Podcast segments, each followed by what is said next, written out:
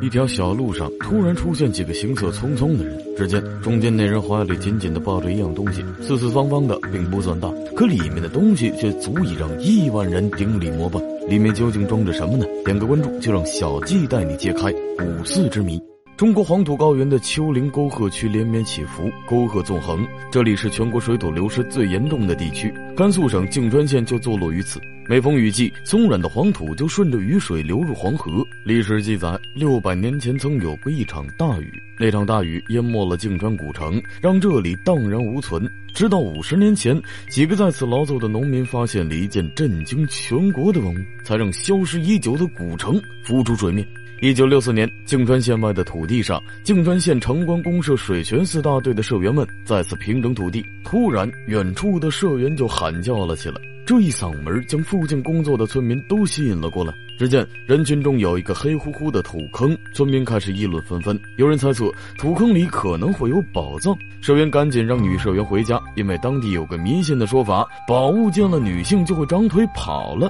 细心的社员发现，土坑向下好像有一条台阶，台阶上布满了尘土。黑乎乎的土坑中，似乎只有这一条通道。说的容易，做的难呐！社员们在地洞的附近七嘴八舌，猜测着地洞中藏着的宝藏，但却没有一个人敢下去。两名生性胆大的社员自告奋勇，在生产队队长的允许下，两人进入地洞一探究竟。地洞中漆黑无比，狭小的空间让两人喘不上来气。他们只能借助微弱的火光，慢慢的走向地洞深处。隐约中，两人好像看到了不一样的东西。坑洞的两侧画着飞天彩色壁画，四角还有蓝天白云，仿佛走进了不一样的世界。再往里面走，他们又看到了一个石门门框，上面刻着花纹，门框的正中就是石门。他们小心翼翼地打开了石门，石门后赫然摆放了一件石质的四方形物体，形状上窄下宽，上面明显是个盖子。这种东西被当地人称之为石匣。随后，两人就将石匣抱了上来。在洞口等候多时的社员们早就按耐不住对宝物的期待，也不顾刚上来的两人，一拥而上的打量着这件神秘的器物。有两名胆大的社员用力搬动了盖子，石匣被轻松的打开，宝物的真容显露了出来。里面赫然放着一件铜制的方匣。它的上面雕刻着精美的花纹，顶部正中嵌着一朵莲花，而铜匣的另一侧还挂着一把小锁，锁上还有一条链子，另一端则拴着一把钥匙。正当有社员按耐不住自己的好奇心，要打开小锁时，生产队队长乔万福立刻制止了大家的行为。他认为天色已晚，如此贸然的打开宝箱可能会导致宝物丢失，于是便安排队员将石匣抱回生产队的会计办公室。与此同时，有人将此事上报了上级有关部门，但刚刚成立的公安部门对出土文物的管理和保护一概不知。他们只能迅速联系泾川县文化馆负责文物普查的张应文。而这个张应文毕业于兰州大学历史系，他在泾川工作的十多年里，他走遍了这里的每一个角落，他对这里所有的文化遗迹非常清楚，但至今还未发现一件让他震惊的文物。根据公安人员的描述，张应文意识到这可能是。一次重大的发现，立刻就与两名公安干事赶往水泉寺村。他担心村民不懂文物价值，贸然将其打开，害怕什么就来什么。几个村民在屋子里对这个铜匣议论纷纷，最终还是没能控制住好奇心，几个人将铜匣打开了。注意看，这个精美的铜匣被打开，里面出现了一个巴掌大的银匣子，外形有点类似棺材，通体花纹，两侧各有一个圆环，显得十分精致。它的下面是一个带栏杆的底座。当村民去挪动银匣子时，一道金光直接闪了所有人的眼睛，一刹那，仿佛时光都停止了流动。只见一件用金子做的器物摆放在其中，形状和银匣子完全一样。看着这件金子做的小棺材，所有人都变得兴奋不已。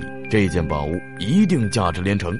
而且这种棺材是一层套着一层的，套棺的棺材一共四层，每层都比上一层小一号，但越往里面越精致，纹饰也越鲜艳，镶嵌的工艺更加高超，堪称艺术品。棺材一般是安放逝者的遗体，这么小的棺材会是放着什么东西呢？村民们终于打开了最后一个，也是最小的一副金棺材。只见两张描金贴花的织锦垫子上放着十四枚金钗，以及一只小巧晶莹的葫芦状琉璃瓶。就当村民纳闷这琉璃瓶是什么时，瓶中突然掉出十四颗米粒大小的物质，形状大小不一。如此豪华的外观里，居然只放了这几颗白色物质，这究竟是何物呢？正当村民准备下一步实验时，张应文和两个干事及时赶到。当他第一眼看到石匣时，他立刻就被惊呆了，因为他清楚的看到，在石匣的盖子上刻有几个大字，其中两个字指明了文物的名字，它就是佛教界至高无上的圣物——舍利。据传，舍利只有得到高僧在元气火化时才有可能出现的。两千五百多年前，释迦牟尼涅槃，弟子们在灰烬中得到了佛祖舍利。这种神秘的物质被佛教信徒顶礼膜拜。张应文又仔细地观察了石函和被打开的套函，他知道这个东西在古代被称为棺椁，是墓葬中用来盛放尸体的。套在最里面的一层名为棺，外层则被称为椁。棺椁通常有好几层，通常啊为木质。也有用铜啊、石以及金银玉的。棺椁的材质和叠加层数都取决于墓主生前的身份高低。古代帝王的棺椁最为珍贵，而眼前用古代尊贵墓葬方式来盛放器物的匣子实属罕见。而套函中十四颗疑似舍利的物质，真的会是铭文记载的舍利吗？又会是什么人在此埋下的呢？张应文觉得此事非同小可，当即他就将石函运送到文化馆。文物被带来后已经是深夜，但张应文却无法入睡。他思索着石匣上的文字，石函盖子上用洋文隶书雕刻的十四个大字：“大周靖州大云寺设立之函，总一十四粒。”文字清楚地表明了这幅铁函中有十四颗舍利。这些神秘物质竟是佛界传说的宝物，这让张应文一时之间不敢相信。但由于对舍利的了解不足，对舍利宣传更是寥寥无几，他们还没有意识到事情的重要性。注意看，这石函蕴含着佛教至宝舍利子。它四周出现了一排排细密的小字，因为时间久远，许多文字都锈迹斑斑。要想理清并解读出上面的文字，至少需要几个月的时间。在石涵被运送到文化馆后，张应文就没有停下了工作。他通过翻阅资料得知，在佛教中，僧人死后遗留的头发、骨骼、骨灰等均称为舍利，火化后产生的结晶体被称为舍利子。那么，十四颗大小不同的颗粒，应该就是舍利子。为了印证这个猜想，张应文从文字石函上的文字开始下手。十四个大字中，“大云寺舍利之函”格外醒目，说明舍利来自大云寺。翻阅历史资料后发现，公元六百零九年时，全国各州兴建大云寺，而靖州曾是历史上的重镇，唐长安的门户，也被列为首先建寺的行列之一。史料证明，靖州确实有个大云寺的存在。靖州史上水患不断，明朝初期时，一场大水将靖州古城淹没，那座大云寺也就此消失在这场洪水中。根据史料记载，大云寺的遗址应该就在县城附近的泾河川地上。事发的第二天，张应文带着工作人员来到石函出土地，他们发现挖出宝物的地点和历史上记载大云寺遗址是相符的，而且还在周边发现了塔基。这说明器物确实和大云寺有关，而且是安放于塔下的。塔下的遗址极有可能就是地宫。古代帝王设令所建的大云寺里面盛放的舍利，应该不会是假的。石函上所描述的内容应该与事实相符，而石函的周围四面上还有着密密麻麻的铭文。通过长时间的清理和解读后，一篇优美的铭文显露出来。铭文为当时具有名气的大臣孟申亲自撰写的。